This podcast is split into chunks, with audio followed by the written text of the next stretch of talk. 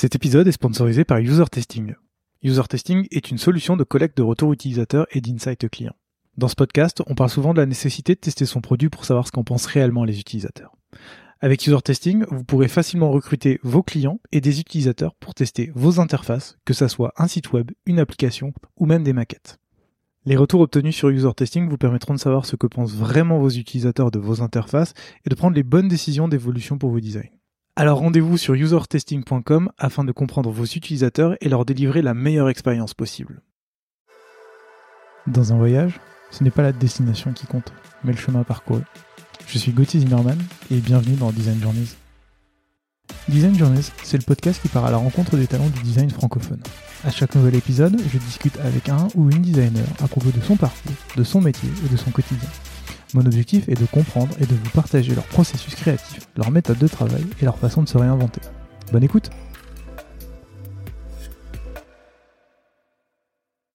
Salut Jérôme Salut Tu vas bien? Bah très bien et toi? Oui très bien, je te remercie. Je suis très content de te recevoir pour ce normalement premier numéro de Design Journées, qui sera euh, qui est en fait un, le 13e numéro de Design System. Mais bon, tout ça c'est une histoire de, de, rebranding comme je te l'ai expliqué euh, à l'instant avant qu'on enregistre. Euh, je vais réexpliquer le principe du podcast parce que je sais que tu ne l'as pas écouté, donc tu ne sais pas de quoi on va parler. Euh, normalement, dans ce podcast, on parle avec des designers, enfin je parle avec des designers pour euh, savoir un peu euh, quelles sont leurs habitudes de travail, et c'est principalement ce qu'on appelle des product designers. Donc ils travaillent sur des sites internet, sur des applications, etc. Et aujourd'hui, je suis hyper content de te recevoir parce que tu es un petit peu un profil atypique par rapport à tous ces gens-là, puisque toi, tu es concepteur de jeux vidéo. Exactement, c'est exactement ça. Et du coup, euh, la première question que je vais te poser, qui est celle que je pose à tous mes invités, c'est est-ce que tu veux bien te présenter, s'il te plaît? Ok, euh, alors moi je m'appelle Géraud, aussi euh, connu sous le pseudo, on va dire Doc Géraud sur, sur Internet et plus particulièrement sur YouTube. Je suis concepteur de jeux vidéo, comme tu l'as dit, donc il y a des gens qui disent game designer, mais c'est vrai que moi maintenant j'ai tendance à dire concepteur de jeux. C'est comme ça les gens comprennent plus facilement que mon métier ce n'est pas du dessin, mais bien de la conception. Et euh, ouais, voilà, je fais euh, des jeux en indépendant depuis euh, quelques années. Je fais des vidéos YouTube où j'explique un petit peu mon métier de game designer, concepteur de jeux et, et, comment on fait des jeux de manière générale. Le jeu vidéo, voilà, on explique le jeu vidéo. Et puis où je parle pas mal de développement de mes jeux, ce genre de choses. Et voilà, globalement, je pense que c'est une bonne un bon résumé Un bon petit résumé, ouais. Top. Euh, c'est super tout ce que tu viens de dire parce que, euh, parce que moi j'ai préparé plein de questions et on va revenir un peu sur tout ça. Et euh, moi d'habitude j'ai comme première question, de, enfin comme deuxième question du coup de dire, de poser comme question comment t'en es venu à faire du design? Ouais. Et du coup comme tu l'as si bien dit, game designer ce n'est pas faire du dessin. Est-ce que tu voudrais bien expliquer ce que c'est du coup que le métier de game designer, s'il te plaît? Bien sûr. Du coup, euh, un game designer, c'est vraiment quelqu'un qui va concevoir les règles du jeu. C'est-à-dire que dans un jeu vidéo, tu vas bien sûr avoir euh, des graphismes, donc tout ce qui est la partie visuelle, tu vas avoir de la programmation, ce qui va définir la logique du monde, des actions que tu peux faire, etc. Et tu vas avoir du son. Mais pour euh, mettre tout ça en place, il faut savoir ce qu'on va faire. Tu vois, le programmeur, tu lui dis... Tu lui dis pas on fait un jeu et il fait le jeu que tu veux faire. Le graphiste, tu lui dis pas on fait un jeu, il sait quoi dessiner, etc.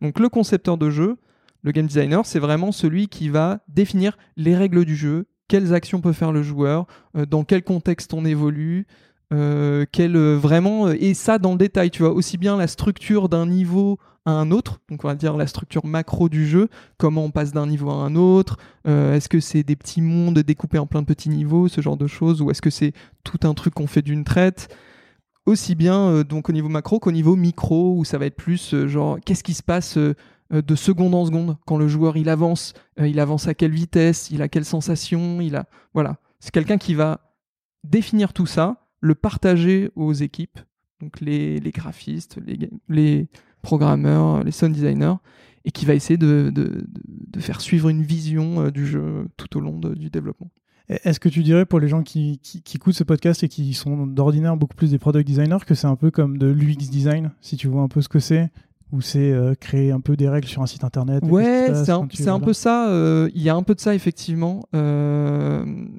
en fait, je pense même que le game design, de manière générale, euh, gagnerait beaucoup à s'approcher de, l'UX design. Mais en fait, ça va dépendre énormément de la taille de la production aussi du jeu. C'est-à-dire qu'entre un jeu fait par 4 personnes et un jeu fait par 1000 personnes, comme ça peut être le cas maintenant chez Ubisoft ou ce genre de studio, c'est pas du tout pareil. Donc chez Ubisoft, tu as plein de game designers sur un jeu, vraiment tu peux en avoir 20, 30, 40. Et tu vas avoir des UX designers aussi, qui vont vraiment se consacrer. Sur une prod de jeux vidéo, les UX designers, souvent, ils sont plus côté menu, mais aussi euh, côté compréhension des règles de jeu, ce genre de choses. Quoi. Comment on présente toutes les, toutes les possibilités d'action aux joueurs. Ok, bah, ça tombe bien parce qu'on va y revenir. J'ai un peu scruté ton un peu scruté pardon ton parcours. J'ai vu que tu avais fait d'abord euh, une licence en game design, ensuite tu as fait une euh, mise à niveau en infographie. C'est ça. Et après, tu as fait de l'ergonomie à, à l'Engmin, qui est l'école nationale du jeu et, et des médias interactifs numériques. C'est ça.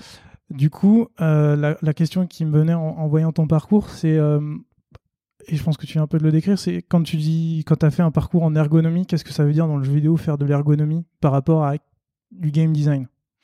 Alors en fait, c'est vraiment deux choses qui sont très différentes, qui devraient pas l'être tant que ça, mais qui sont euh, assez différentes dans le jeu vidéo. C'est justement pour ça que je te pose la question, parce que moi j'ai un peu du mal, tu vois. Je...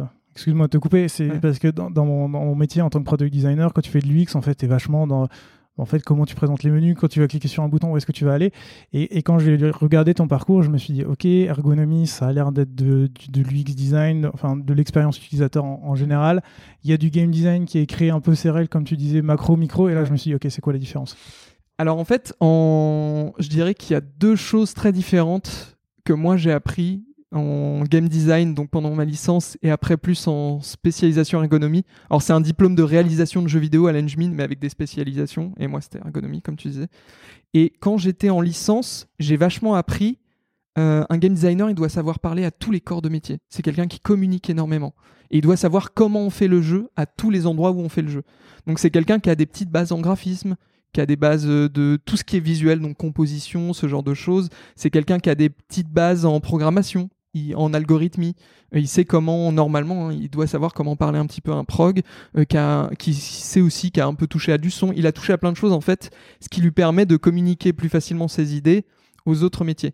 Et ça prend énormément de temps d'apprendre mmh. tout ça, en fait. Donc, un concepteur de jeu, souvent, dans les écoles, ils sont vachement concentrés là-dessus. Apprendre tous les types d'outils, tous les types de métiers, toucher un peu à tout, et juste faire des jeux pour connaître les étapes.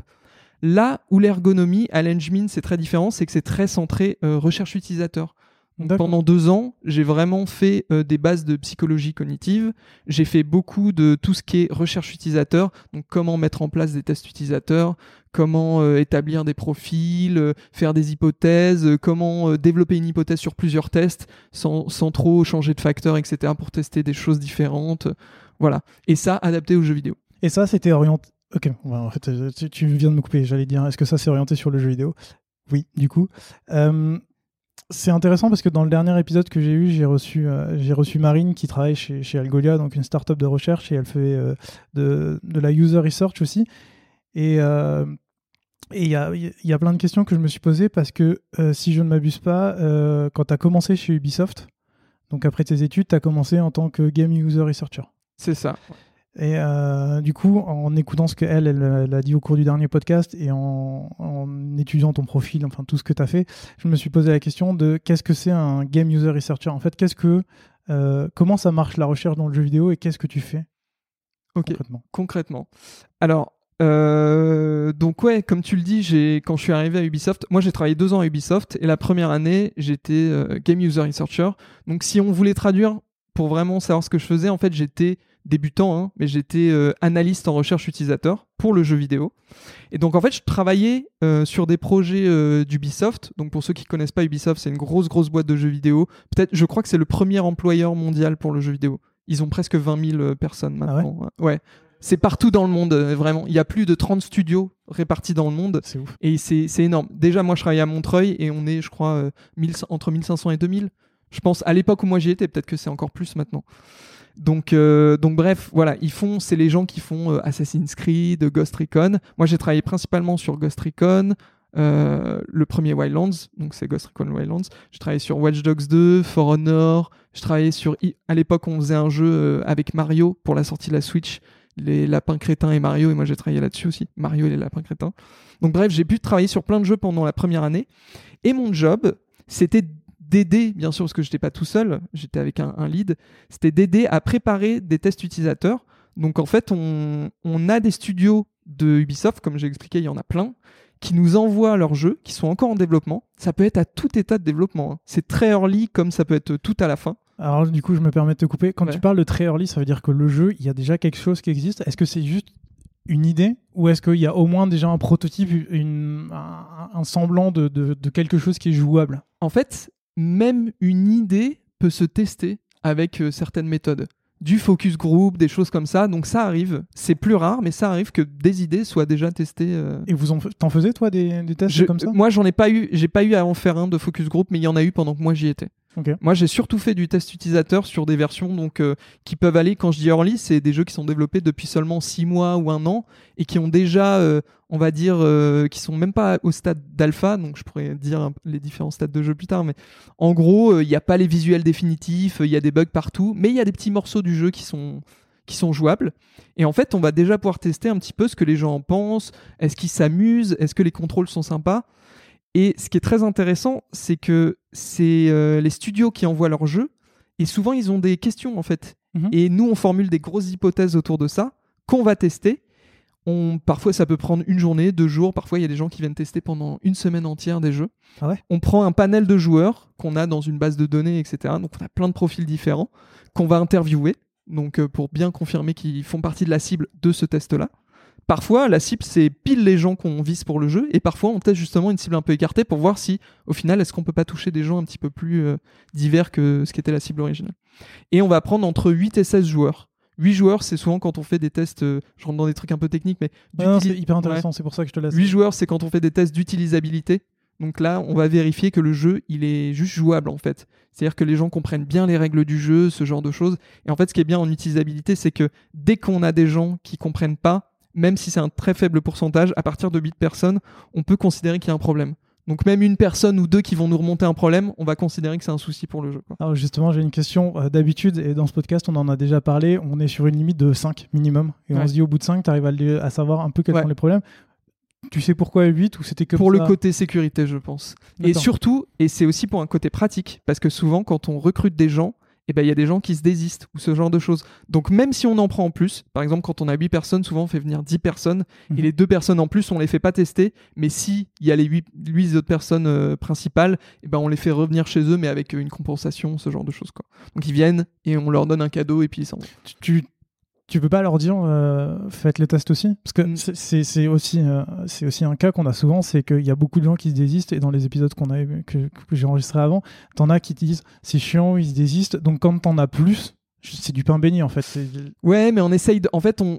généralement, on fait des groupes, tu vois, sur un point vraiment précis, et d'un- d'une session de test à l'autre, on va changer, et on a envie d'avoir un échantillon euh, équivalent, en revanche. D'accord. Donc, euh, on modifie pas. Après, je te dis ça, moi, je suis pas non plus un expert sur ce sujet, donc peut-être que je te dis euh, des conneries, mais Non, non, tout, mais tout ça, voilà. Ce qui, ce qui est intéressant, c'est de voir euh, comment ça s'applique dans, dans, les, dans les autres secteurs.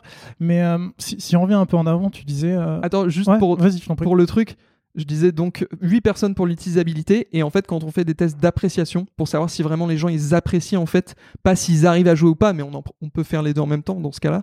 Mais euh, à 16 personnes on peut commencer à faire des tests d'appréciation. Donc vraiment est-ce que vous avez aimé le jeu? Qu'est-ce que vous avez aimé dedans?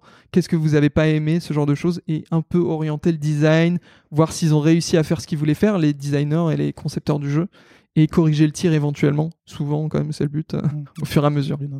Voilà. Si on revient au début, euh, tu as des studios qui ont des problèmes. Qui, qui- Qu'est-ce qu'un studio cherche en fait? J'ai j'ai un peu du mal à voir. Est-ce que c'est euh, ah je suis pas sûr que euh, quand je clique sur tel bouton euh, ça, ça fonctionne Ouais. bien Est-ce que c'est ça? Est-ce que euh, ils aiment bien le jeu? Enfin, j'ai j'ai un peu du mal à voir conceptuellement. Nous en, en product design, enfin moi en tout cas généralement c'est de se dire est-ce que ça marche et est-ce que ça répond à mon problème? Ouais. Sauf que dans un jeu vidéo il n'y a pas de problème puisque c'est c'est de l'entertainment. Ouais. Donc j'ai un peu du mal à, à comprendre. Eh ben, c'est hyper marrant ce que tu dis parce que tu dis que toi, en faisant du product design, tu veux vérifier est-ce que ça marche. Ouais. Et en fait, est-ce que ça marche C'est le postulat de base du jeu vidéo. Moi, c'est est-ce que ça répond à mon problème? C'est même pas est-ce que ça marche? D'accord. Est-ce que j'ai un problème? Est-ce que quand il fait le truc, ça marche? Bah voilà, en fait, il y a deux questions quand on fait du jeu vidéo, deux questions principales, mais qui peuvent euh, se diviser en des tonnes de questions plus précises. Mais il y a la question de l'utilisabilité, comme on disait avant. Est-ce que les gens ne rencontrent pas de barrières à utiliser le jeu? Sachant que, je sais pas si tu as déjà joué à un jeu comme Ghost Recon ou Assassin's Creed, Ouais. c'est hyper compliqué maintenant. Il y a Ouais. des touches partout, des tonnes d'icônes, des tonnes de quêtes, des, t'es très libre. Donc la liberté, c'est aussi euh, beaucoup de pression euh, vis-à-vis de qu'est-ce que je dois faire, qu'est-ce que je peux faire. Donc c'est ça en partie. Et ensuite, bah, on a envie de savoir, est-ce que le jeu il est bien, tu vois? Est-ce que quand il va sortir, la critique va bien le recevoir? Mhm. Est-ce qu'on va du coup bien le vendre parce qu'il va être mis en avant comme étant un bon jeu? T'as un ordre dans. Est-ce qu'il y a un truc qui est établi qui est. euh, est-ce que d'abord je dois m'assurer que euh, ça, ça marche bien et après on verra pour les designs pour voir si c'est joli ou pas Est-ce que. Enfin, dans, dans quel ordre ça fonctionne? Franchement, c'est il n'y a pas, enfin moi de ce que j'ai vu, il n'y a pas d'ordre. Ça dépend beaucoup des studios, ça dépend de leur expertise. Il y a des studios qui tentent des choses totalement nouvelles et qui vont se demander très vite, est-ce que c'est des choses qui intéressent vraiment les gens? Est-ce Mhm. qu'ils ont envie de jouer à ça? Donc avant même de savoir s'ils arrivent à jouer, on va déjà peut-être commencer à faire des focus group pour voir, euh, est-ce que c'est comme ça que vous voyez, euh, je sais pas, euh, telle série de jeux, genre Assassin's Creed, est-ce que nous on veut la faire aller par là? Est-ce que c'est vraiment un truc qui vous ferait kiffer ou pas, tu vois? Ça, on peut le tester très tôt. Et avant même qu'on ait des protos, donc là, dans ce cas-là, c'est vraiment euh, le jeu. Est-ce que ce qu'on va faire, c'est fun Mais euh, ouais, il y a plein de. Et euh, quand tu, tu crées toutes ces, toutes ces hypothèses pour tester tout ça, t'avais déjà des, des hypothèses préfaites, des méthodes préfaites ou Ah bah moi, en fait, j'étais j'étais un petit newbie, tu vois, à Ubisoft, donc j'avais mes mes sensei, mes leads, qui étaient. moi, j'avais beaucoup de chance. je travaillais avec une lead qui s'appelait Morgane. Euh, qui, qui, qui est quelqu'un de super sympa qui m'a formé un peu à la dure, mais où j'ai appris plein ça. de trucs quoi. J'ai appris plein de trucs. Elle était très exigeante, mais du coup c'était vraiment euh, super carré et on fait quand même un peu. C'est pas de la recherche scientifique, mais les méthodes qu'on applique sont censées être issues de la recherche scientifique. Donc on est censé faire ça avec beaucoup de rigueur, euh, etc. Euh, même euh, des trucs aussi bêtes que, que collecter des verbatims et les classer en fonction de ce qui a été dit, euh, d'essayer de trouver des moyens de les classer, ça doit être fait voilà, intelligemment et, et avec, avec rigueur. Donc j'ai appris beaucoup ça via les leads en fait. C'est eux qui sont, qui sont responsables des tests. J'ai pu être responsable de tests, mais c'était plus dans des objectifs de formation. Moi je suis vraiment en soutien sur l'analyse quoi. Et, euh, et bien sûr, c'est des choses qui se discutent à plusieurs aussi, c'est ça qui est intéressant. Quand on formule des hypothèses, généralement, on le fait pas tout seul. C'est-à-dire qu'on va faire des, des calls avec l'équipe de développement qui nous envoie le jeu pas terminé et ils vont nous dire ouais, euh, donc ce point-là, on n'est vraiment pas sûr et tout. euh, on a rajouté des missions euh, secondaires dans le jeu, mais on sait pas si les joueurs ils vont y jouer, s'ils vont vraiment apprécier. Donc est-ce que vous pouvez regarder genre euh, et nous on va se dire bah tiens ok, est-ce que les missions secondaires, les joueurs ils, ils ont envie d'y jouer, est-ce qu'ils vont prendre plaisir, est-ce qu'ils vont comprendre l'intérêt de ces missions-là? Et ben on va leur faire faire jouer le jeu principal et on va voir est-ce que naturellement ils vont aller vers les missions secondaires? Est-ce que à la fin quand on va leur demander s'ils apprécient ou pas, ils vont nous dire qu'ils apprécient?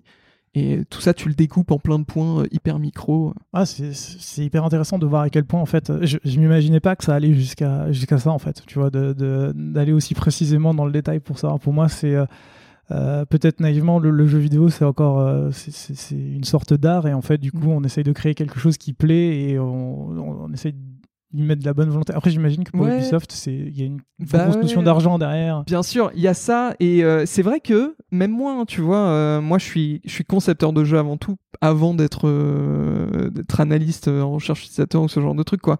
Et c'est vrai que il y a toujours ce petit truc de Ah, quand tu apprends tout ce qui est la psychologie cognitive et que tu te lances dans la recherche utilisateur, tu te dis mais attends, mais c'est pas de l'art ce qu'on fait, genre on peut, on peut régler à ce point-là. Et en fait, moi, ça, ça m'a pas cassé euh, le fait de. Ça reste de la magie, le jeu vidéo. tu vois, vraiment, ce qui marche ou pas, c'est très très dur de le savoir. Et c'est pour ça qu'on fait des tests. C'est parce que on est tellement en train de tester des choses, c'est tellement. C'est tellement un, un cocktail qui peut basculer pour rien, tu vois. Genre, il suffit que le contrôle euh, du personnage principal soit pas agréable et les gens ils aiment pas du tout tout le jeu malgré tous les trucs merveilleux qu'on fait autour, tu vois. Et ça se joue à tellement peu de choses que il faut des espèces d'enquêteurs qui sont les user researchers qui vont investigate comme ça et se dire ok là il y a peut-être un truc qui va pas tu vois Ça fout pas un peu la pression quand t'as un jeu à, à gros succès qui, enfin, qui Ouais. est normalement censé être à gros succès où il y a un gros budget dessus et tout ça, te dire ah, peut-être qu'en fait euh, si je loupe ça, euh, c'est le truc et quand le jeu sort, tu te rends Sur la partie recherche, tu veux dire? Ouais, sur la. Ah ouais, bien sûr, de ouf. euh, mais oh, moi, après, j'ai eu la chance d'avoir des leads qui souvent prenaient beaucoup la pression pour le reste de l'équipe, tu Ouais. vois, en... parce que c'est eux qui sont responsables de la qualité des tests. Mais euh, enfin, je veux dire, nous, euh, nos rapports de tests, c'est des gros, des gros trucs avec qui soulèvent parfois plein de problèmes. Avec parfois, quand on fait de l'appréciation, comme je te disais, euh, on demande aux gens de noter vraiment concrètement le jeu et on fait des estimations de comment la presse va recevoir ça. Et en fait, le, le- le top management de Ubisoft, il se base là-dessus pour se dire, ok, là le jeu il est bon et tout. euh, Ah ouais, Du coup, euh, c'est ouf. ouais, ouais. Donc vraiment, c'est, c'est, ça dépend totalement. C'est pas tous les jeux comme ça, mais ça peut être, euh, ça, ça peut mettre la pression à certains. Et il y a un truc quand tu me dis euh, on, on testait euh, l'appréciation des, des- des joueurs sur le jeu. Moi, je, je me rends compte souvent que tu vois l'appréciation c'est un truc sur le moment, c'est pas forcément vrai, ça dépend du contexte dans lequel t'es. Ouais. Comment vous faisiez pour, pour, pour éviter justement un peu, un peu des biais ou c'est compliqué quand même. Honnêtement, euh, ouais, je sais, je sais pas comment dire. Je sais pas si on évite. Il y a sûrement des biais, il y en a plein. Euh, je dirais que ça se teste jamais en une fois. Ça se fait vachement sur le long terme. Et ce qu'on mesure, c'est pas tellement l'appréciation sur un test, c'est plus l'évolution de cette appréciation de test en test. Donc, euh, Et vous faisiez revenir des joueurs qui avaient déjà testé pour voir alors rarement, mais ça peut servir. Ouais, ça peut servir. Mais généralement, on essaye plutôt d'avoir des nouveaux joueurs qui ne connaissent pas. Sachant que chez Ubi, ils ont une base de données euh, de joueurs. Genre, je sais pas, ils ont peut-être 10 000 joueurs dans leur base de données, tu vois. Ouais, donc toi, t'avais pas trop de problèmes quand tu Non. voulais avoir des, des, des joueurs, t'avais juste à aller dedans, sélectionner C'est tes ça, ouais. On sélectionne en fonction de plein de critères. Il y a tout un truc, il y a un soft interne et tout pour faire tout ça. quoi. Ouais, ok, c'est plutôt pratique. C'est plutôt rodé. euh, Ouais, à ouais, je comprends. Et euh, vous faisiez aussi des tests en interne pour voir un peu ce que pensaient, ce que pensent les, les employés ou c'est quelque chose que. Ça arrive, ouais. Quand c'est des trucs très très early, on peut faire tester des employés. Quand c'est des. Tu, euh, tu vois, par exemple, euh, je te disais que Ubisoft, pour la sortie de la Switch, qui est une console, il y a- qui est sortie il y a quelques années, là, ils avaient, euh, ils avaient développé un jeu avec Mario. Donc c'était Lapin Crétin et Mario. Et en fait, c'était tellement secret. Non seulement la Switch, les gens savaient pas encore ce que c'était, la future console de Nintendo, et nous, on savait, tu vois.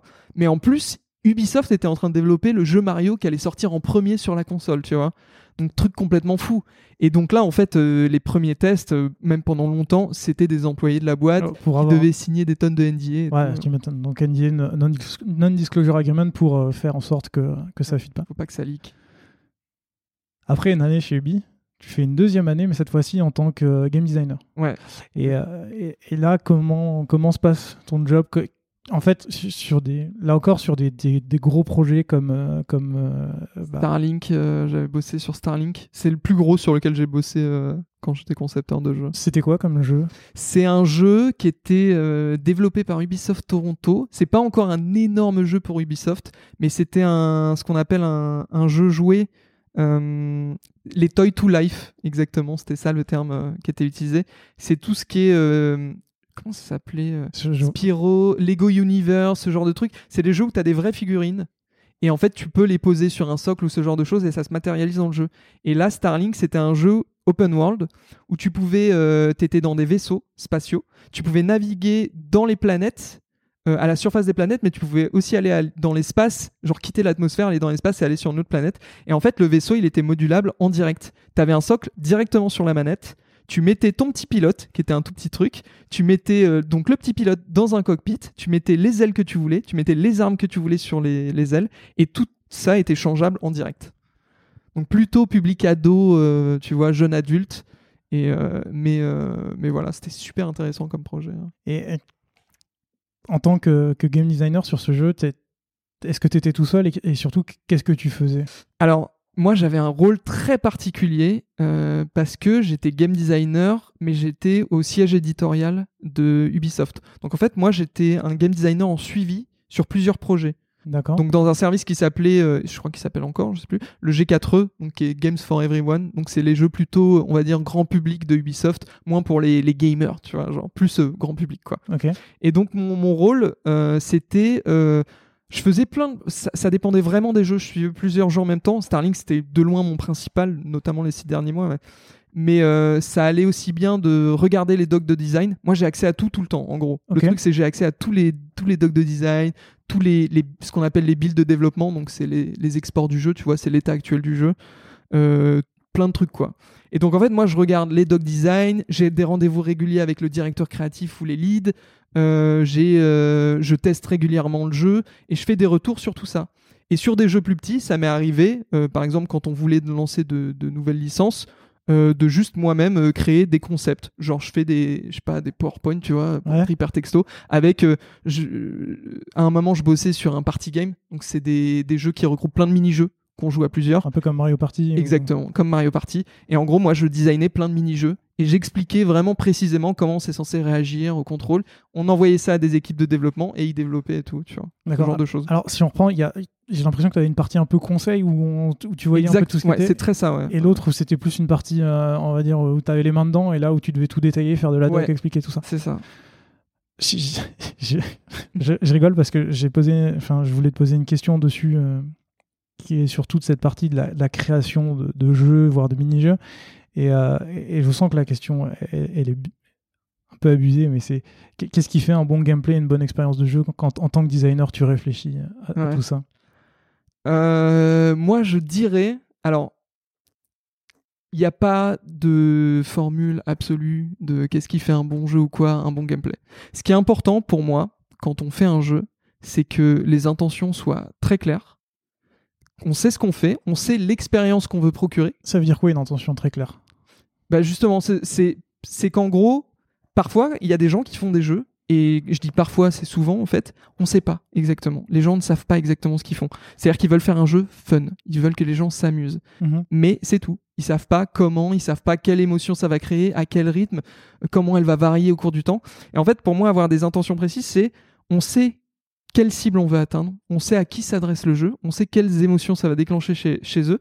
Et en fait, ce qu'on va, ce qu'on va faire, c'est que maintenant qu'on sait l'expérience qu'on veut donner, on va mettre tous les moyens possibles pour arriver à ça. Donc euh, aussi bien les graphismes que le son, que le gameplay, donc ce que vraiment les gens jouent, il faut que tout ça amène à ces sensations, cette expérience-là. J'ai- l'impression que tu as quand même un travail de recherche de dingue avant de commencer quand tu dis à quelle cible on s'adresse, qu'est-ce qu'on veut leur communiquer, à quel moment on veut communiquer telle ou telle émotion. À la fois, tu as de la recherche, mais pas tant que ça, parce que tu as pas mal de, t'as pas mal de découvertes euh, au fur et à mesure du projet. Le, le jeu vidéo, c'est, et je pense que c'est pareil pour quand tu fais du product design, c'est très itératif. Hmm. Vraiment, au fur et à mesure que tu crées, tu rajoutes des petits bouts, etc. Et en fait, ça t'aide à affiner cette vision. Donc, pour moi, cette vision, tu dois pas forcément. Tu dois l'avoir au sens large dès le départ. Tu sais l'expérience que tu veux créer et tu l'affines au fur et à mesure. Mais ce qui est important, c'est que tu as toujours conscience que tu as cette expérience-là que tu veux créer, que tu affines, et tous les moyens que tu mets, ils vont vers ça. Et c'est vraiment important, ce que je sais que c'est un peu abstrait, mais en gros, c'est quand tu vois un graphiste travailler sur le jeu et que tu vois que tu veux faire un jeu super doux et qui fait des persos qui sont un peu tristes ou machin, eh ben tu vas dire non, ça, ça va pas, ça va pas renforcer l'expérience qu'on veut faire, tu vois. Si, tu veux, pour qu'on parle un peu plus de concret, on, on va, on va un peu passer à l'étape d'après, qui est après Ubisoft, puisque tu es devenu, Ouais. euh, il va dire quoi, indépendant, freelance Ouais, indé- un- indépendant. indépendant. C'est vraiment indépendant parce que freelance, c'est pour moi, c'est quand tu travailles encore pour d'autres gens. Mhm. Alors que là, moi, je vraiment, euh, je travaille essentiellement sur mes projets euh, maintenant. Ouais, euh, alors, du coup, est-ce que tu peux juste peut-être expliquer un peu euh, quelle est la différence pour, enfin, expliquer aux gens quelle est la différence entre un jeu qu'on appelle triple A qui sortent des gros studios Ouais. comme Ubisoft et des jeux qui sont ben, des jeux indépendants que toi tu développes? Alors, il y a, a une définition, euh, c'est un peu poreux, tu vois, c'est c'est limite là, mais entre AAA et 1D, 1D, euh, il y a une différence. Les jeux AAA, c'est c'est l'équivalent du blockbuster euh, hollywoodien, quoi. C'est-à-dire que c'est des jeux qui coûtent très très cher. Donc, ça peut aller de euh, AAA, on commence à parler de AAA au-dessus de 50 millions de budget pour la création du jeu. Ça peut monter bien plus haut. hein. Maintenant, les jeux, ça peut coûter 200 millions, euh, 300 millions à faire. Et, euh, et les jeux indés, et qui sont faits généralement, pardon, les AAA par des équipes énormes Mm. de développement. euh, c'est rare de voir des AAA faits par moins de 100 personnes, quoi. C'est Ah, rare, c'est rare. Et ça peut monter, comme je disais, jusqu'à 1000 personnes euh, quand il y a plein de studios qui travaillent ensemble, etc. Et les jeux indés, bah, c'est des jeux qui sont faits par des plus petites équipes avec des budgets bien moindres et euh, qui ont généralement l'avantage par rapport aux AAA d'expérimenter un peu plus. C'est pas toujours le cas, mais comme les risques financiers sont moindres, même s'ils sont là, euh, on peut se permettre de de- de- d'essayer d'élargir un peu la définition de ce qu'est un jeu avec ça. Quoi.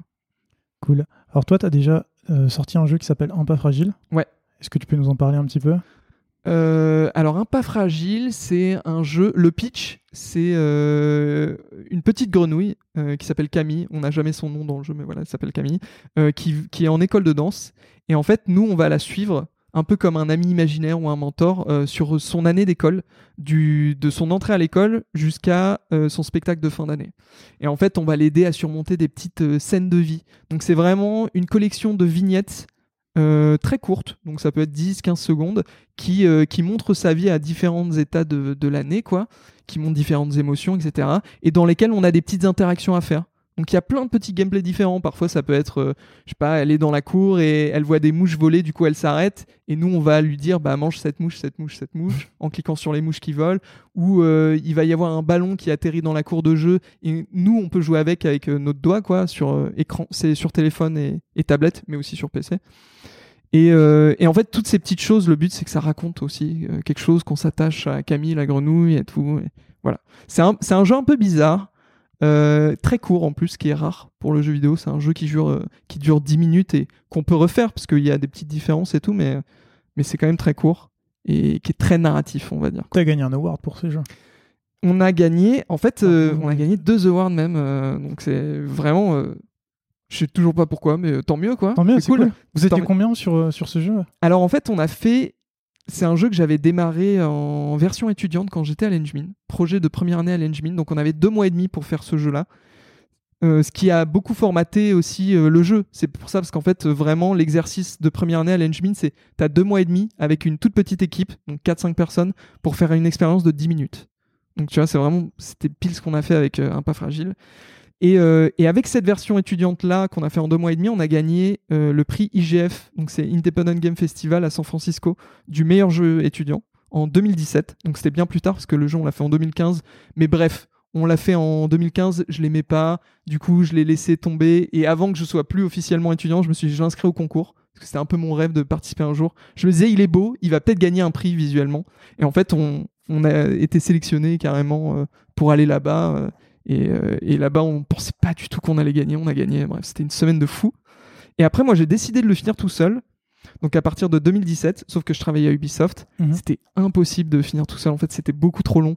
Du coup, j'ai quitté Ubi pour le finir notamment. Et euh, quand je l'ai sorti en 2019, euh, mon éditeur l'a inscrit au Pégase, qui, euh, qui était la première, c'était la première année des Pégases, qui est une cérémonie qui a pour vocation d'être un peu les, les Césars du jeu vidéo. Voilà, c'est comme ça qu'ils se marketent.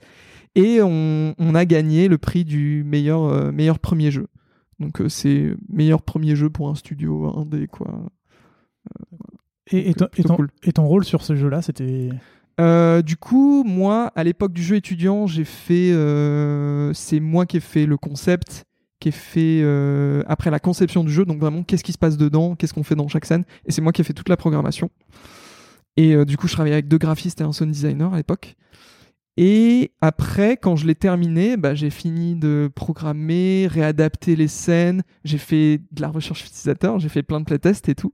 Dans ma salle d'escalade. Genre vraiment, j'ai amené le jeu Ouais. sur mobile et j'ai amené des nouvelles versions et je faisais à des gens Et vous auriez 10 minutes et tout. Genre, je vous paye une bière en échange ou quoi. Et vous testez mon jeu 10 minutes. Genre, je vous regarde juste jouer. C'est tout. Et, euh, Ça et voilà. ça t'a appris des choses, ça? Ça m'a appris plein de choses. ouais. Et, et les gens, ils sont ultra réceptifs pour tester un jeu comme ça? Bah écoute, quand tu leur dis que tu vas prendre juste 10 minutes et que Et ils vont jouer à un jeu. Et quoi qui gagnent une bière et qui gagnent une bière, généralement les gens sont plutôt réceptifs. Et, euh, et du coup, voilà, en gros, sur la, la nouvelle version euh, qui est sortie, qui est une réadaptation de la version étudiante, j'ai euh, programmé, euh, j'ai fait du dessin pour corriger des trucs, des FX, euh, un peu d'anime. euh, voilà, j'ai fait un peu de tout, du son, euh, tout ce qui est possible de faire sur un jeu. Quoi. Et J'ai très mal préparé mon émission parce que je n'ai pas fait, je n'ai pas joué au jeu. C'est pas grave. Donc euh, c'est pour ça que j'aimerais bien qu'on passe à, à la suite parce que c'est le jeu que tu es en train de développer qui s'appelle Buisson. Ouais. Et celui-là, tu le documentes vachement, donc j'ai plein de questions à te poser dessus pour savoir un peu, pour faire un peu le parallèle sur tout ce qu'on s'est dit avant. Ouais. Euh, Est-ce que tu peux nous, nous pitcher ton, ton jeu? Alors c'est terrible parce que game designer de profession, je devrais savoir pitcher mon jeu bien, mais il est vraiment dur à pitcher. Il est à la fois très simple et difficile à comprendre ce jeu. Alors, c'est un jeu de cache-cache où qui se passe sur un seul écran. Donc on a un seul écran devant nous qui montre une forêt avec plein de buissons. Mhm. Et en fait, euh, parmi ces buissons, il y a quatre joueurs qui ont exactement la tête des buissons, euh, des buissons euh, qui ne sont pas des joueurs, quoi. Donc les joueurs, eux, ils peuvent se déplacer partout à l'écran dans cette petite arène, et leur but, ça va être d'être le dernier survivant. Et pour ça, pas très élégant, ils ont une attaque qui est un P. Donc en fait, c'est une attaque qui fait que ça tape tout autour d'eux. C'est ça aussi l'avantage du, P. Voilà. Euh, et en fait, pour ça, donc, euh, ils peuvent s'approcher d'un autre joueur et euh, faire un P sur eux pour, pour les éliminer. Il n'y a pas que ça, mais c'est le cœur du jeu. Et ce qui fait le sel du jeu, en fait, c'est qu'il y a plein de petits pièges environnementaux qui vont faire que, sans rentrer dans les détails, plus on se révèle, plus les gens savent où on est dans l'arène, c'est-à-dire plus on bouge, quoi, plus on est grillé, plus c'est hyper risqué, on peut se faire péter dessus par n'importe qui, et on peut se prendre d'autres pièges, etc. Et le twist du jeu, c'est que donc rien ne bouge à l'écran si les joueurs ne touchent pas leur manette, puisque c'est des buissons. Quand ils bougent, bah, on voit des petits buissons qui courent, donc c'est hyper suspect, tu sais tout de suite que c'est un joueur. Et il y a un cycle jour-nuit, hyper rapide, genre euh, 6 secondes de jour, euh, 4 secondes de nuit. Et en fait, la nuit, on peut continuer à bouger, à péter. Donc on ne voit plus ces personnages la nuit, mais on peut continuer à bouger et à estimer à peu près où on bouge. Et comme les seuls éléments du jeu qui bougent, c'est les quatre joueurs, dès qu'on voit qu'il y a un truc qui a changé d'une journée à une autre, bah il y a un truc suspect. Soit c'est notre buisson à nous, on sait qu'on l'a amené là parce que bah on le dirige, donc on sait à peu près où on va. Soit bizarre ce buisson, c'est pas le mien et euh, il y avait rien ici avant. Et là tu te dis c'est un joueur. Et là, tu vas pouvoir euh, bah, commencer à griller les autres joueurs et à soit te dire euh, ok dès que lui il- s'approche de moi je lui pète dessus ou alors euh, je vais déclencher un piège quand il va passer à côté ce genre de truc et tout voilà Ouais. compliqué mais On va revenir dessus, mais la première fois où tu as pitché ce jeu dans une vidéo YouTube où tu expliques en fait que tu vas créer Buisson et, et comment ça fonctionne, Ouais. la première question que je me suis venu, qui, qui m'est venue à l'esprit, c'est comment t'en es venu à cette idée? Alors, Quel est le cheminement En fait, si on reprend un peu tout ce que tu as dit Ouais. sur euh, le but, c'est de trouver une cible, de savoir quelle émotion tu veux fournir. c- Comment t'as fait? Ça c'est le cheminement idéal bien sûr Oui, mais oui, mais, dis ouais, mais t'as le temps de le réécrire une fois que non, t'as avancé. ouais, dans- ouais. non, mais en vrai, en plus, il y a un vrai cheminement là-dessus. Euh, en fait, ce jeu est inspiré de- d'un jeu que j'adore. Euh, depuis des années, je joue à un jeu qui s'appelle Hidden in Plain Sight. Donc, ça veut dire caché aux yeux de tous, quoi, pleine vue. Et euh, c'est un jeu qui est excellent. N'hésitez pas à aller euh, regarder. Tant pis, je fais de la pub pour un jeu qui ressemble au mien, mais voilà, qui est très très cool. Dans lequel, en fait, on a ce concept de les joueurs ressemblent à des non-joueurs. Donc il y a plein de petits personnages à l'écran qui bougent dans tous les sens. Et les joueurs en font partie. Et en fait, il y a plein de mini-jeux autour de ça. Mais généralement, il faut éliminer les autres joueurs ou accomplir des objectifs avant eux, tout en se cachant dans la foule. Donc vraiment, c'est en 2D. hein. C'est un écran, pareil comme dans Buisson.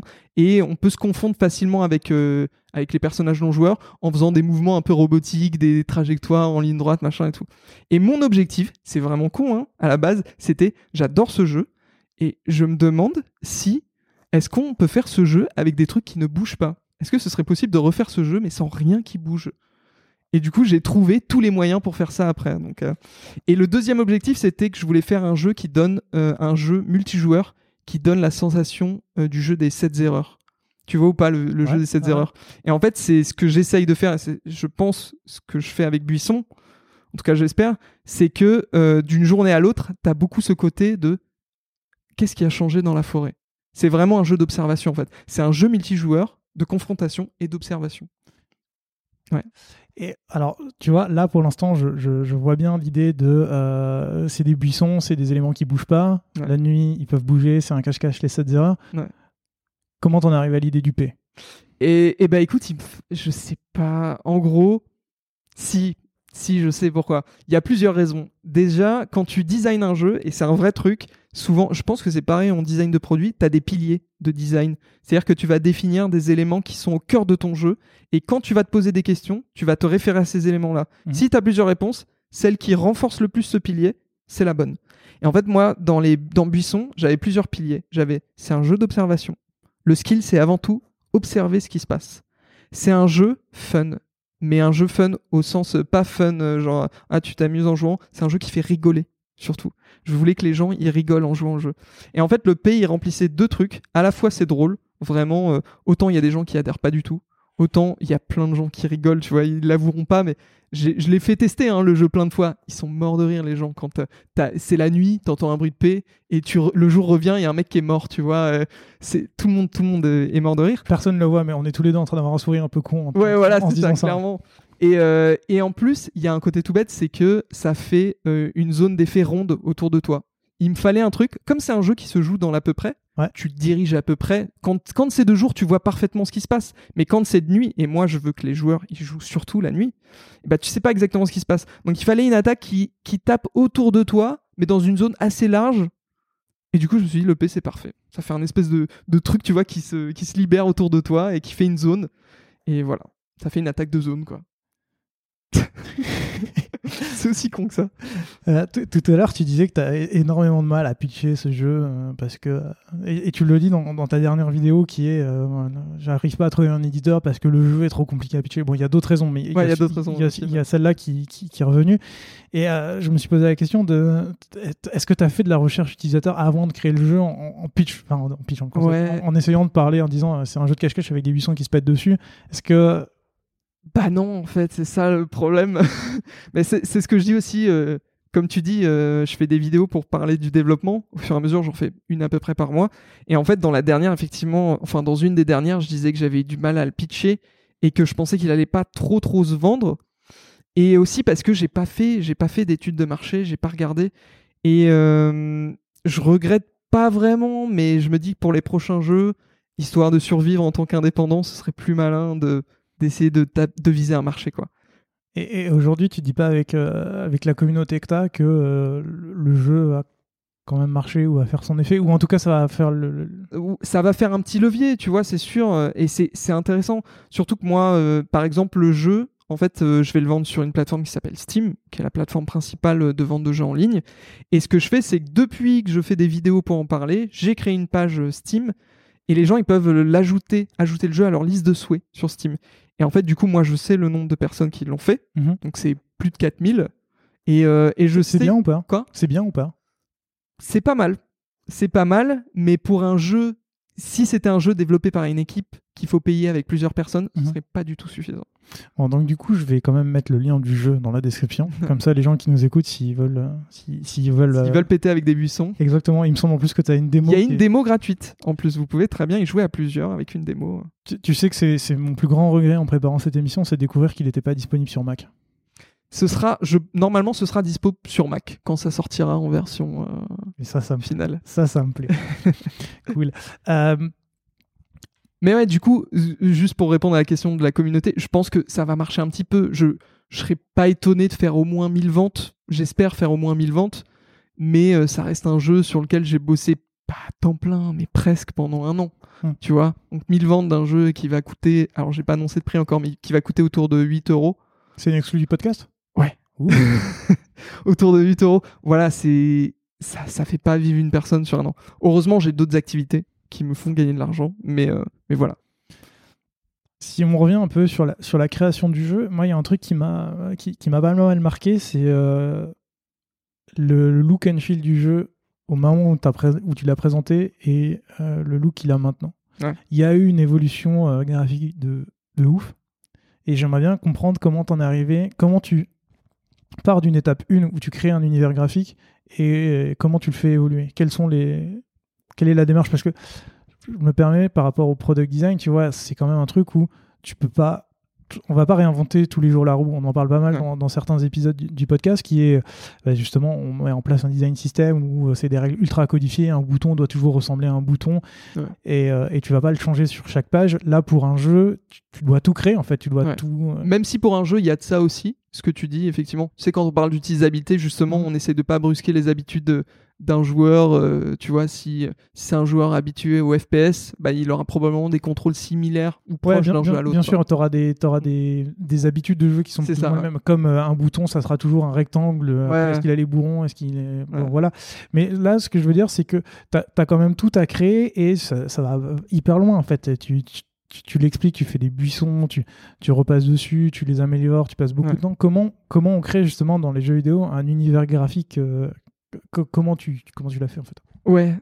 Alors, Juste, juste avant de donner ma réponse, moi je précise quand même que je suis pas de formation. Enfin, j'ai fait un an de formation euh, vraiment euh, mise à niveau hyper basique en graphe, quoi. Mais je suis pas graphiste, euh, donc peut-être que je vais dire des conneries. Mais toujours est-il que moi, à la base, donc, comme tu disais, le jeu il a beaucoup évolué graphiquement. La première version que j'ai présentée, c'était une version que j'avais créée tout seul pendant une jam interne à Ubi. En fait, à Ubisoft, moi, j'avais, j'adore faire des game jams. Donc, c'est des créations de jeux sur un délai très court avec un thème donné. Mais donc, ça veut dire que cette idée de jeu, tu l'as depuis hyper longtemps parce que je l'ai depuis... parti d'Ubi, t'as fait un pas fragile. Je l'ai depuis longtemps. C'est-à-dire qu'avant même de finir un pas fragile, j'avais euh, Buisson dans, dans, les cartons. Plus que ça, en fait, j'avais, j'avais, euh, j'avais la, la version qu'on voit dans la première vidéo où j'explique que je me lance dans ce jeu. Donc, une version euh, un peu rough, mais avec tous les principes. Donc, le P, le chasseur, voilà, pour ceux qui connaissent le jeu le chasseur et, euh, euh, le cycle jour-nuit hyper important. Tout ça, ça y était. Mhm. Et je savais que ça faisait rire les gens. C'est pour ça qu'en fait, j'ai lancé ce jeu. Je me suis dit, je fais ce jeu en, version pro, etc. Parce que je savais que ça marchait, en fait. Donc, tout à l'heure, on disait que tu n'avais pas fait de recherche, mais en fait, tu as quand même eu. J'avais pas pensé à ça, mais oui. Je me suis pas lancé dans. En fait, j'ai pas fait de recherche de marché au sens où je me suis pas dit, est-ce qu'il va se vendre ou pas? En revanche, je savais que ce serait un jeu qui plairait aux gens qui aiment ce genre de jeu. Mm. Je sais qu'ils allaient se marrer dessus. Donc, euh, enfin, je savais qu'ils allaient se marrer dessus. Donc voilà. Et pour la partie graphique, en fait, c'est venu d'un truc assez bête. J'aurais pu le sortir avec euh, les graphes initiaux, en peaufinant un peu, en ajoutant des trucs et tout. Sauf que euh, moi, j'adore l'animation, j'adore le dessin, mhm. même si c'est pas ma spécialité. Et je voulais me lancer un défi. Je voulais faire un jeu de A à Z tout seul. Alors, je fais pas la musique, je travaille avec un compositeur qui s'appelle Antoine Druot. Bisous Antoine, ce mec est un extrêmement talentueux, donc je suis très content de travailler avec lui.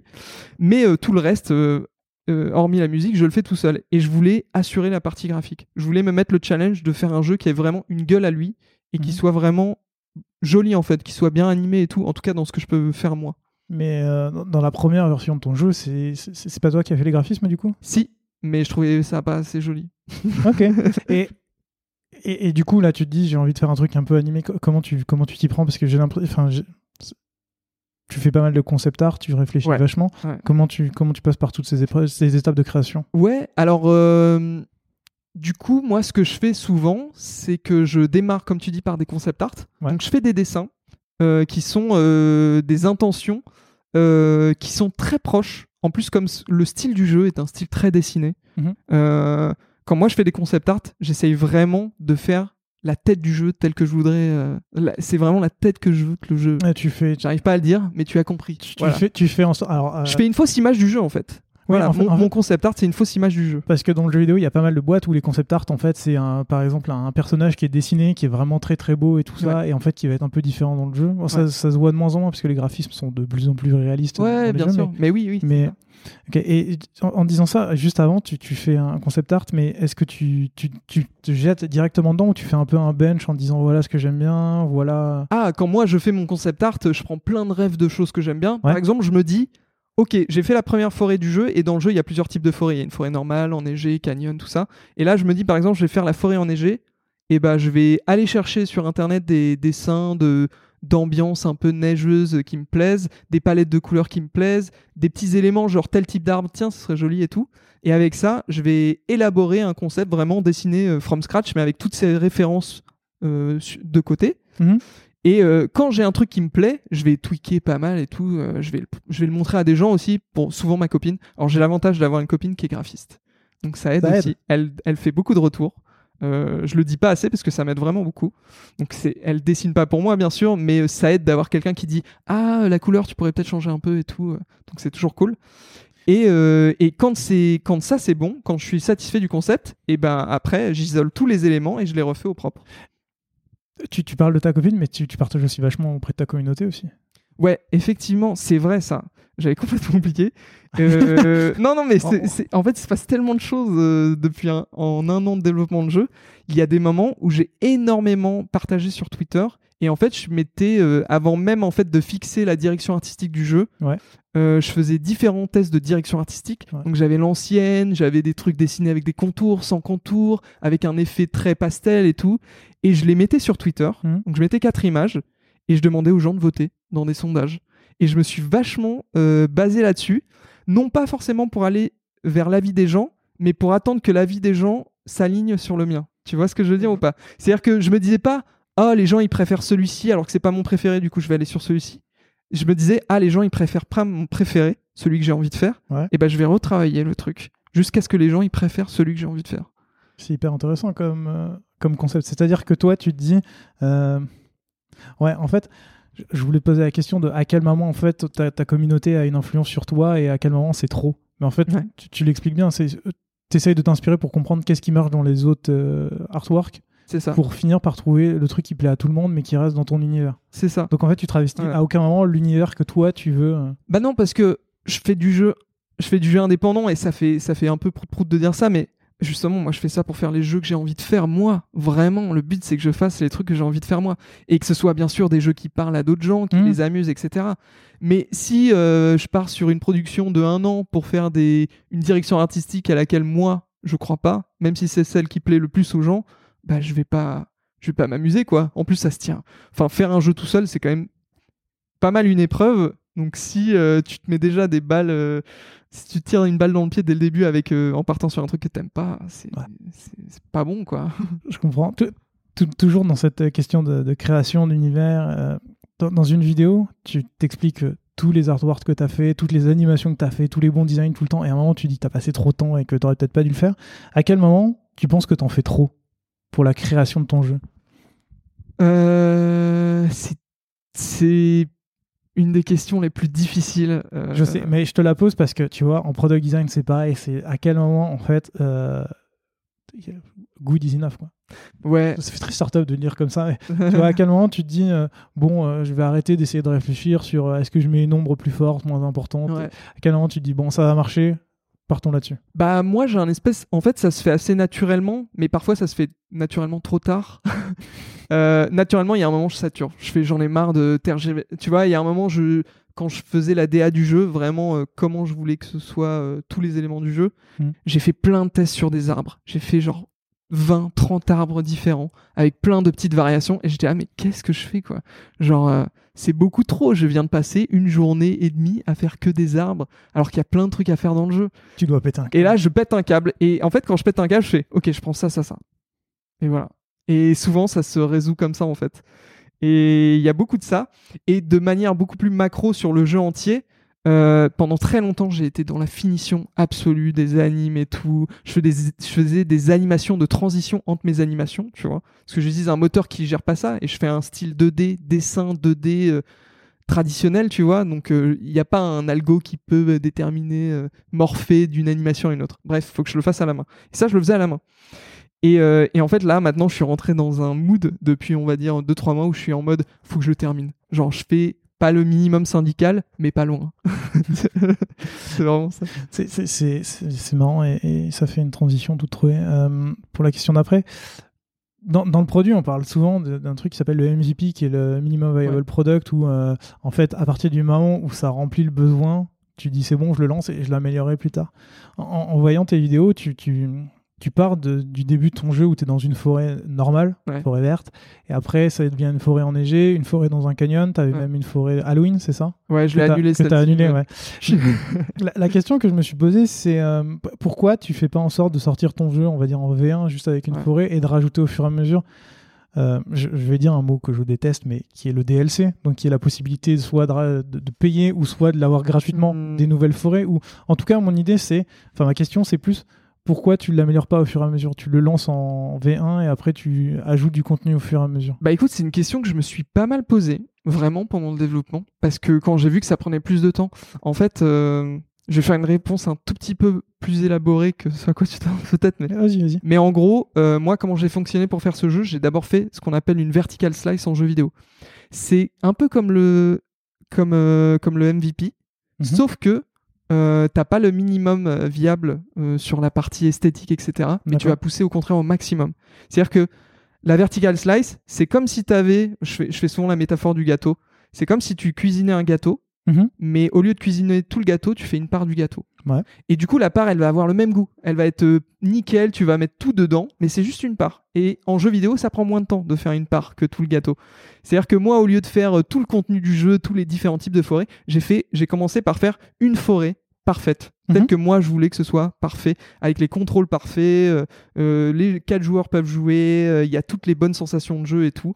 Et ça, ça m'a pris beaucoup de temps. Et quand j'ai eu ça, je me suis dit, est-ce que ça, ce serait pas mon point de départ Est-ce que là, je pourrais pas partir, non pas en mode DLC, mais plus en ce qu'on appelle early access Oui. maintenant sur Steam, où en gros tu mets un jeu avant qu'il soit complété, mais il est déjà jouable et déjà sympa à jouer, Mhm. c'est le principe. Et en gros, il est un peu moins cher qu'au prix de la sortie. Et tu vas euh, faire des updates régulières tout au long de, bah, du développement du jeu sur cet early access. Mais les gens qui l'ont payé, bah, ils ont accès à toutes les updates au fur et à mesure. Et quand le jeu sort vraiment, généralement, tu fais une petite augmentation de prix. Et euh, c'est la version finale et tout le monde est content. C'est ça le principe. J'ai beaucoup hésité à faire ça. Et pourquoi tu l'as pas fait? Je sais plus. je sais pas. Je- parce que euh, parce que je pense que c'est beaucoup de travail d'un point de vue euh, marketing et comment gérer Steam et comment communiquer autour de son jeu, d'avoir une early access puis une vraie sortie. C'est comme si tu faisais deux sorties. C'est Mhm. vraiment beaucoup beaucoup de travail. Et moi, je me sentais pas capable tout seul de gérer deux sorties, de faire des updates régulières. Et voilà, je voulais pas avoir ce- cette espèce de commitment vis-à-vis des gens qui l'achètent, de devoir faire des updates régulières pour qu'ils soient contents et tout. Ok. Même si ta communauté est plutôt, j'ai l'impression, plutôt bienveillante. Ouais, bien sûr, bien sûr. Mais c'est plus le, le côté sortie. Et en plus, tu vois, euh, quand j'ai commencé à me poser la question, et ben, c'était au moment où j'avais ma vertical slice. Et en fait, faut la préparer la sortie, tu vois, de l'early access. C'est comme une vraie sortie de jeu. Et tu peux pas refaire une deuxième sortie qui est aussi grosse après. Donc j'aurais foiré probablement la sortie de mon early access et, et niqué juste euh, les ventes de mon jeu, quoi. Et finalement, ta démo, c'est pas une slice de la slice? Bah, la démo, c'est la vertical slice. Donc finalement, C'est ce que j'avais fait en vertical slice. Mais je l'ai sorti récemment, la démo. Euh, donc bien, bien après. Tu vois, la, la vertical slice, j'ai terminé en mars, avril. Et la démo, je l'ai sortie, je crois, en, en octobre, là, début octobre. Mm. Et t'as fait quoi pendant tout ce temps-là? Alors je sais qu'il y a eu le confinement entre les deux, Ouais. mais t'as- t'as juste créé la suite de ton jeu, c'est Ouais, ça? c'est ça. J'ai fait, j'ai fait le, tout, le- tout le contenu euh, annexe. Tu t'en es servi comme démo auprès de tes potes ou auprès de certaines- Exactement. Je m'en suis servi comme démo auprès des gens pour tester et tout. euh, un cercle un peu réduit, donc pas mal de potes, Ouais. pour voir si euh, tout marchait, qu'est-ce qu'il fallait régler un peu plus précisément et tout, euh, qu'est-ce qui kiffait, euh, faire des playtests quoi, comme de, Mhm. de la recherche utilisateur en version un peu à la cool. Ouais, justement, j'ai- cette question qui, qui me vient, c'est comme c'est tes potes, t'avais pas peur qu'ils te disent que c'est cool juste pour pas te blesser? En fait, moi, je me fie pas tellement à ce que les gens disent, Mhm. je regarde beaucoup. Et on fait beaucoup ça en recherche utilisateur pour le jeu vidéo. T'inquiète aussi, Ouais. pour, aussi pour le produit, il faut surtout se concentrer sur ce qu'ils font plus. Donc en fait, euh, moi, euh, quand, je, quand les, les potes viennent jouer, euh, tu vois, je leur mets le truc, ils jouent une demi-heure, une heure euh, facile, et ça déjà, je m'y attendais pas du tout. Mm. C'est-à-dire des potes qui jouent hyper longtemps. Genre, ils, même pas, ils ont l'air de s'emmerder ou quoi, genre ils jouent vraiment longtemps, donc ça c'était plutôt bon signe dès le début. Et surtout, j'observe tout le monde, donc en fait, je suis tout le temps en train de regarder leurs réactions, euh, euh, par quoi ils sont frustrés, qu'est-ce qui les fait euh, rigoler et tout, et voilà, ce genre de choses. Cool, hyper intéressant. Euh, écoute, on, a, on arrive déjà à la fin de cet épisode. Euh, J'ai toujours une dernière question que je pose et que je t'ai déjà euh, posée avant, avant que tu n'arrives. C'est euh, est-ce que tu as des ressources qui sont euh, des livres, des blogs, etc., des podcasts, à, à nous recommander sur bah, justement un peu, un La peu tout ce création dont de on a jeu et parlé. tout. La création de jeux, l'expérience utilisateur, tout ce que tu veux. Ok, euh, j'en ai beaucoup, euh, mais en bouquin, je vais dire très vite. Euh, Concevoir un jeu vidéo de Marc Albinet. Moi, c'est la, la base. Moi, je, suis prof dans quelques écoles, Mhm. donc intervenant, on va dire. Et je leur conseille tout le temps de démarrer avec ça. Parce que c'est un bouquin fait par un mec qui a travaillé sur plein de jeux vidéo à Ubisoft. Il connaît, il sait faire ça proprement. Donc en fait, c'est un bouquin qui explique toutes les étapes euh, du début de la conception jusqu'à la fin du développement du jeu, quels sont les outils aux différentes étapes et tout. Donc ça donne une bonne, euh, une bonne vision globale de comment on fait un jeu. Ensuite, il y a le classique euh, L'art du game design de Jesse Chell, qui est un excellent bouquin. vraiment, c'est c'est top. C'est plein de façons de se poser des questions sur son jeu pour l'améliorer. Et euh, pour sortir un peu du jeu vidéo et aller dans, à mon avis, c'est un livre que beaucoup de gens ont suggéré dans le podcast, c'est Design of euh, Everyday Things de Donald Norman. Et ben, je crois qu'on me l'a cité qu'une fois. Ah ouais? Ouais, mais euh, ouais, celui-là, je l'ai lu. Excellent, Ouais. franchement. euh, donc c'est quand même, il me semble que c'est quand même le mec qui a, qui a posé des termes comme affordance ou ce genre de choses. C'est lui qui a inventé ça. Donc c'est un grand, grand nom de la recherche utilisateur, pas pour le jeu vidéo, hein, de manière générale. Et, euh, et moi j'ai appris plein de choses en lisant ce bouquin. Ça m'a beaucoup euh, ouvert euh, l'esprit en tant que concepteur de jeu et, analyste en recherche utilisateur. Et après, juste pour les recos vidéo, sur YouTube, bah, vous pouvez retrouver la développeuse du dimanche. Si vous aimez ce que je fais, elle fait un peu la même chose. Enfin, on fait un peu la même chose tous les deux, donc c'est très très cool. Moi, j'aime beaucoup ce qu'elle fait. Donc, elle développe des jeux vidéo, elle raconte et tout. Elle fait aussi de l'analyse de jeux de temps en temps. Et en et Game Next Door, très très cool. Game Next Door, donc qui font un peu comme moi ce que je faisais avant Game Anatomy, où on prend des jeux et on, en tire de leçons de design. Et enfin, pour le côté plus jeux vidéo et politique, Game Spectrum. Euh, genre, c'est une chaîne que j'aime d'amour. Trop, trop bien. C'est une chaîne qui part euh, du jeu vidéo pour parler de politique, d'écologie et tout. Et qui fait des documentaires, mais incroyables, incroyables, de 1 heure, 2 heures. Pour moi, c'est ce qui se fait de mieux sur euh, YouTube tout court. Genre, barrière de langue, sans, sans, compter les langues et tout. c'est le best du YouTube. Donc, vraiment très bien. Ok, j'irai voir. J'y suis pas abonné. Et j'en rajouterai une qui est ta chaîne? Merci, c'est gentil.